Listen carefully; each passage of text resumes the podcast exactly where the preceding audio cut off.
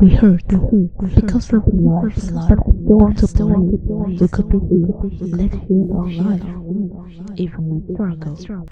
Hello Hello Welcome to Love Struggle，欢迎大家再次回到拉弗式拽哥，我是主持人金妙珍。因为最近呢，我刚换了一份算是新的工作，到了一个新的单位、新的县市，不管是工作内容或者是这个就业的环境啊、租屋的环境啊，我都还在努力的适应当中，就还在维持最低限度的方式活着啦，所以没有什么时间去看新的电影或者是新的书籍来跟大家分享。那我也不算是典藏已久的漫画，想跟大家。来分享，其实我算是一个很资深的二次元的宅宅，就是我有看过非常非常多的漫画。如果真的要跟大家分享的话，我有非常多非常多的见解。可是因为漫画它大部分都是很长的，而且我不知道是我这个人本身很衰还是什么样，我追的漫画大部分到目前为止都没有完结，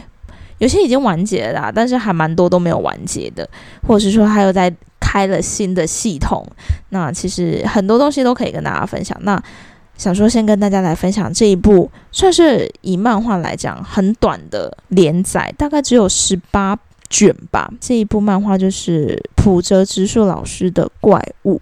，OK，英文是 Monster，中国那边的翻译是天马医师，所以如果大家要搜寻的话，可能要用天马医师的。这个字词下去搜寻会比较好，因为怪物就是一个比较常见的字词，所以如果搜寻的话，因为它也快要翻拍成电视剧了，可能会找到那个电视剧的内容。这部漫画其实我要推荐给什么样的人？我觉得非常适合那些对于善恶有非常明确分明，你有既定的价值观，而且你觉得你这个价值观是不容置疑的人的话，我觉得。这部漫画非常适合你，因为它会去挑战你在一些很核心的思想上面，使这些思想动摇。如果你在阅读完这部漫画以后，你还是能坚定你自己的立场，那表示你不只可以说服你自己，你也可以说服其他人。OK，所以我概略来介绍一下这部漫画。其实它的主轴。说简单也简单，说复杂也复杂。天马医师他就是一个叫天马贤三的医生，那他的技术非常的高明，他是一个脑神经外科非常高明的医生。然后他在一次的急诊当中呢，救了一个男性，一个小男生。OK，那从此以后就开辟了这整一段的故事。所以他在一开始的时候，其实他点出一个蛮有趣的地方，就是医生，我们认为这个。好像是靠他的技能、靠他技术吃饭的这个职业，其实他在升迁，他在他的职等上面，其实是很政治考量，他是有个政治角力在的。你还是要跟院长的千金谈恋爱啊，或者是你必须要有利人士，你才能继续的往上爬。否则，医生这个就只是一个名称。那当然，天马先生他是一个日本人，他在德国的这个医疗体系当中，为了要继续往上爬。他也讲难听一点，他也做过一些违背自己良心，或是他觉得好像不太对的事情。OK，就是最刺激他的一点，就是说他原本要帮一个就是土耳其的病患动刀，可是呢，因为有另外一个更位高权重的人来了，所以他就去帮那个人动刀。院长就这样要求他，所以他后来就没有帮那个土耳其的人动刀嘛。那个土耳其的人就不幸过世了。然后他的那时候的女朋友就是院长前妻 Eva 就跟他说。因为人命本来就不是等价的。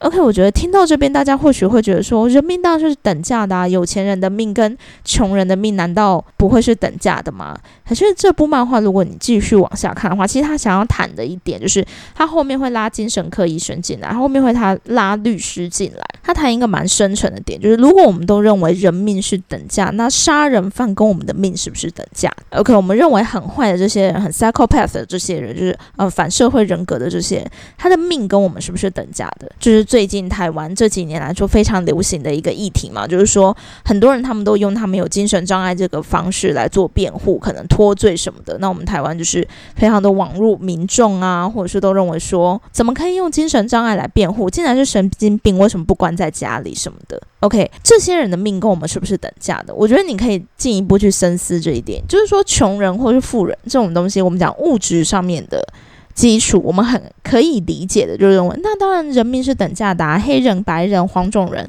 拉丁裔的人，我们当然我们的命都是等价的。可是就像我刚刚牵扯到。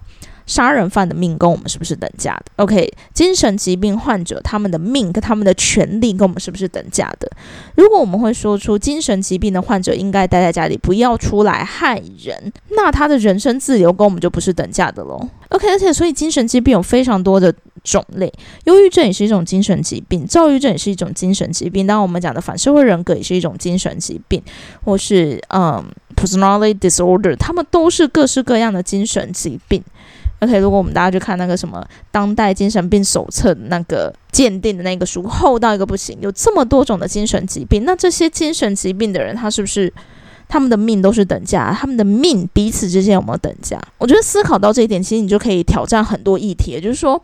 如果杀人犯或者是说这些犯下重刑罪的精神病患者的命跟我们是等价，那他的辩护权是不是就不应该被剥夺？其实我以前非常想要当律师这个职业，但是我后来就是反正能力不足啊，智商不够，就没有去当律师等等。但是我后来越来越深思在这个领域的时候，因为我后来就从事社会科学的研究以后，我觉得律师真的是一个非常伟大的职业，而且我也深刻认知到为什么我没办法成为律师，因为我无法对我自己所相信的事情。非常坚定我自己的立场，但我以前认为说这些杀人犯就应该要死刑啊，因为他们先剥夺了别人的生命，OK，他先剥夺了别人的算是某权利，那他自己的权利就不应该要被保护。我当然也觉得说死刑这个刑罚或许应该要存在，可是当我一直在去阅读相关的书籍或是相关的论点的时候，我就会觉得说，那这些人如果他们的命、他们的权利跟我们都是等价的，那在合理合法。和程序的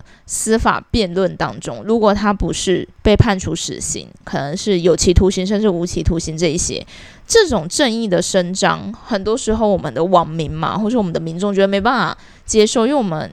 非常信任硬报主义嘛，就是一命还一命，我们就是要报仇。要如果我们是曾经深思这个主义的人，我们当然就会觉得像什么有期徒刑啊，甚至还因为精神疾病被开脱，甚至无罪都有。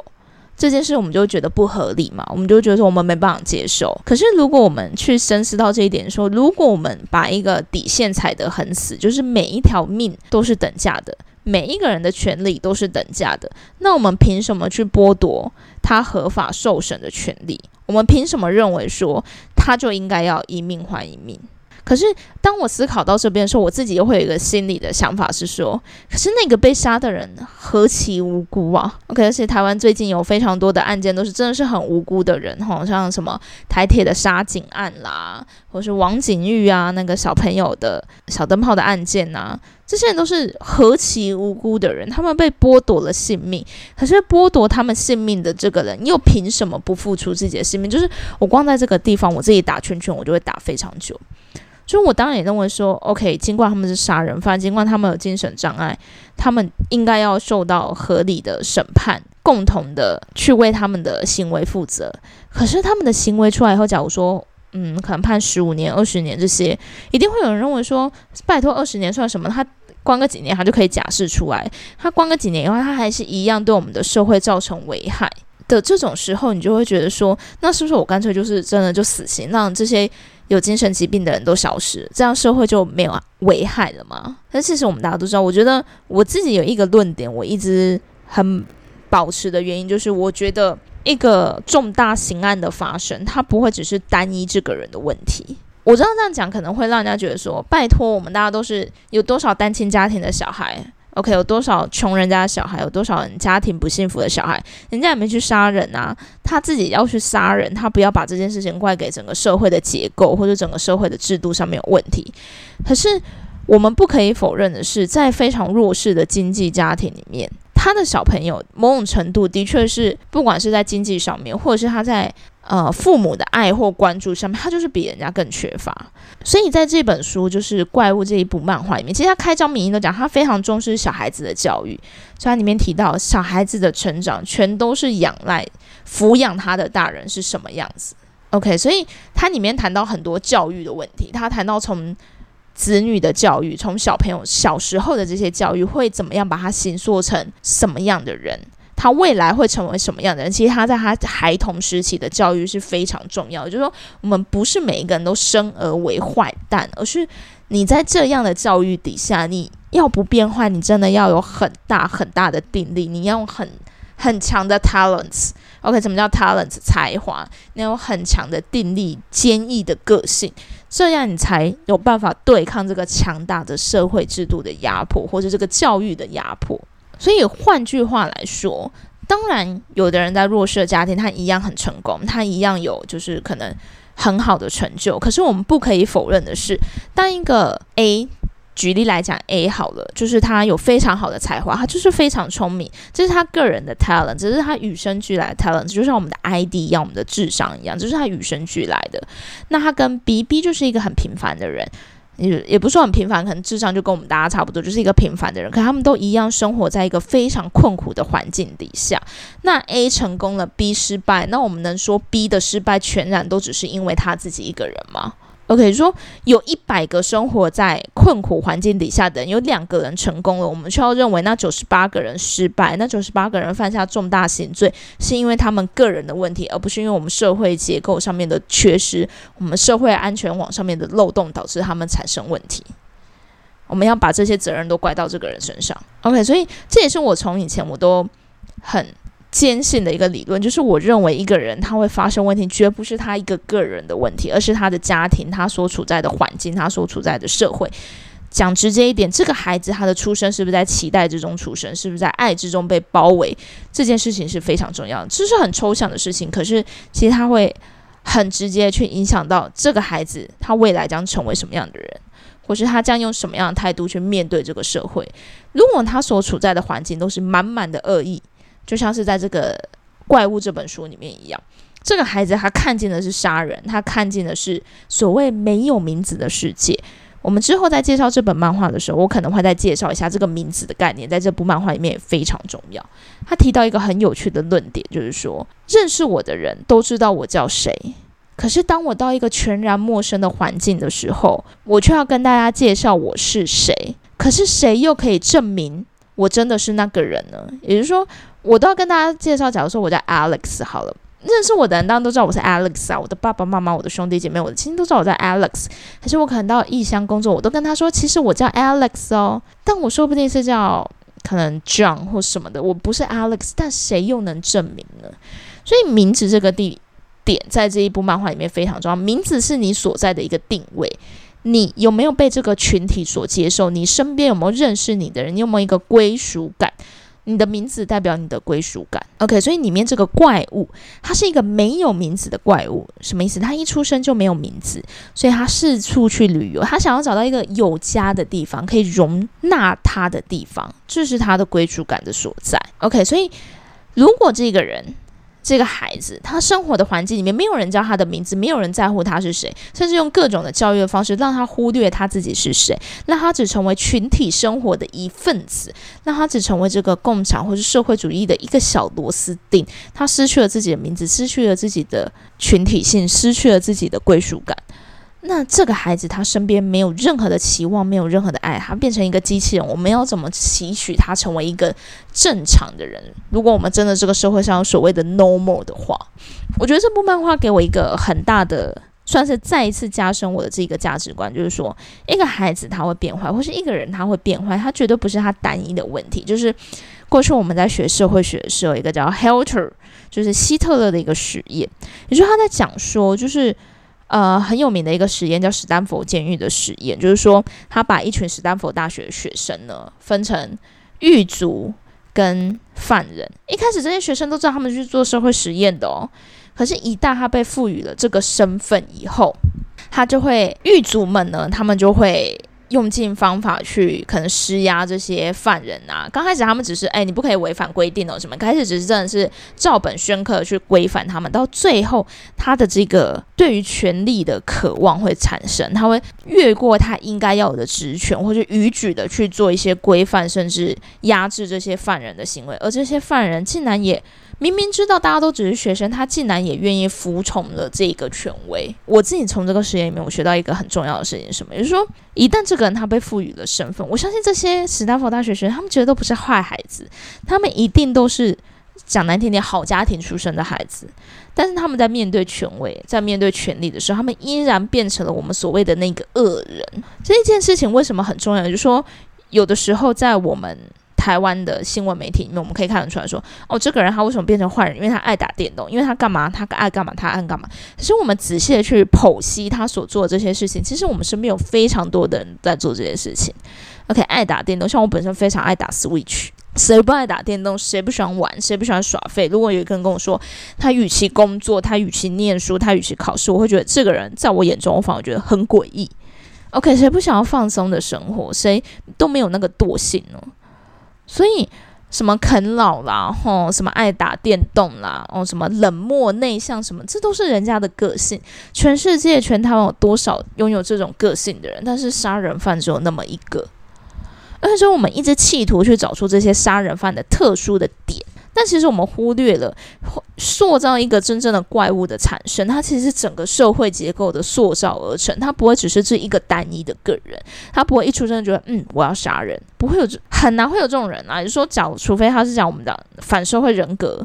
在我们过去看过的一些电影里面，好像孤儿院或者什么样哦，孤儿院是里面那个小朋友长不大，或是一些。呃，恶种啊，这种电影里面讲说，这些小朋友一出生，其实他就是会想要从事一些比较不当的行为啊，例如说杀人等等的。很少人，他是一出生他就注定要成为一个恶人。OK，所以我们在回想这些杀人犯的时候，我们很常说他就很冷漠，他都没在跟街坊邻居打招呼。我就试问现在的所有人啦，你会跟你大楼的邻居打招呼吗？其实大家现在都划手机嘛，我们也都很少会跟街坊邻居打招呼。那我们都变成冷漠的人了嘛？我们也都会就是采取这种重大恶行，不一定。也就是说，我们一个人，你就想想看，我们身边有一百个变数。会变成这一个重大恶人，他要这一百个变数都达成才有可能。OK，可是我们很常只探讨一个变数，我们就觉得，嗯，就是这个变数让他变成重大恶人的，不会要这一百个变数都达成，他才会成为一个重大的恶人。换言之是什么？只要这一百个变数都达成，不管你是谁，你都有可能成为重大恶人。也就是说，重大恶人他不是一个独特性。为什么从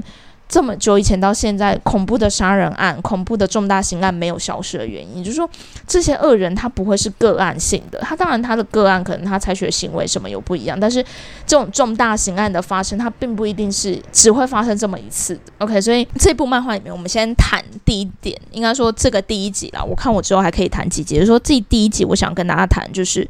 是不是我们每一个人的命都等价。我们去思考这个问题，你不要想说什么白人什么黄种人，不要想你自己去挑战你自己最深层的那个价值观，就是我跟杀人犯的命等不等价，我跟精神疾病患者的命等不等价，我跟他的人的权利等不等价，就是挑战自己的价值观。OK，第二点就是杀人犯他是不是真的完全的独特性，他只会发生这么一次？你去思考这个问题以后，你就会发现社会可以做的事情还很多。因为我们一旦认为说这个杀人犯的发生全然都是因为他个人，全然都是因为他的家庭，我们就会忽视在社会改革的部分，我们忽视在社会结构或制度改革的部分，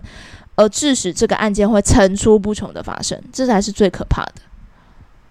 如果你思考到这一点的时候，我们再进一步的去思考。第三点是什么？法律如果纯然的采印报主义这件事情合不合理？我们要谈的是法律它的目的性是什么？如果你认为说法律的目的性它是预防作用，它有一个所谓的预防作用，就是我们在哦，因为我对本身对劳动法令比较熟悉啦。哎，现在职业灾害保险法单独立法了嘛？它的第一章开章明义就是预防职业灾害。如果你认为法律的目的是在于预防，OK，预防这个伤害的产生。那这样子的话，如果我们刑法完全采硬报主义，杀人就偿命，你做什么就怎样怎样，你怎样对人家你就怎样还。我们完全采这个硬报主义，它对预防这件事情有没有帮助？如果我们都已经知道变成一个杀人犯，他这一百个变数都达成，那我们是不是应该去改变其中几个变数，让这个杀人犯产生的机会变少呢？所以我就留三个。题目去给大家思考，OK，就是说我们在谈这些的时候，这个漫画会比较沉重，因为它其实谈的都是一些很沉重的议题。但是想跟大家分享一下关于这部漫画，我自己在价值观上面的挑战还有冲撞而得出来的一些见解，也欢迎大家来跟我们一起分享。其实我后来想一想，我应该要把我自己推歌的，就是做成一个播单，因为我都完全忘记我自己到底有没有推过这些歌。那今天想跟大家推荐一首，就是我最近一直洗脑回听的，就是杨乃文的《推开世界的门》。谢谢大家。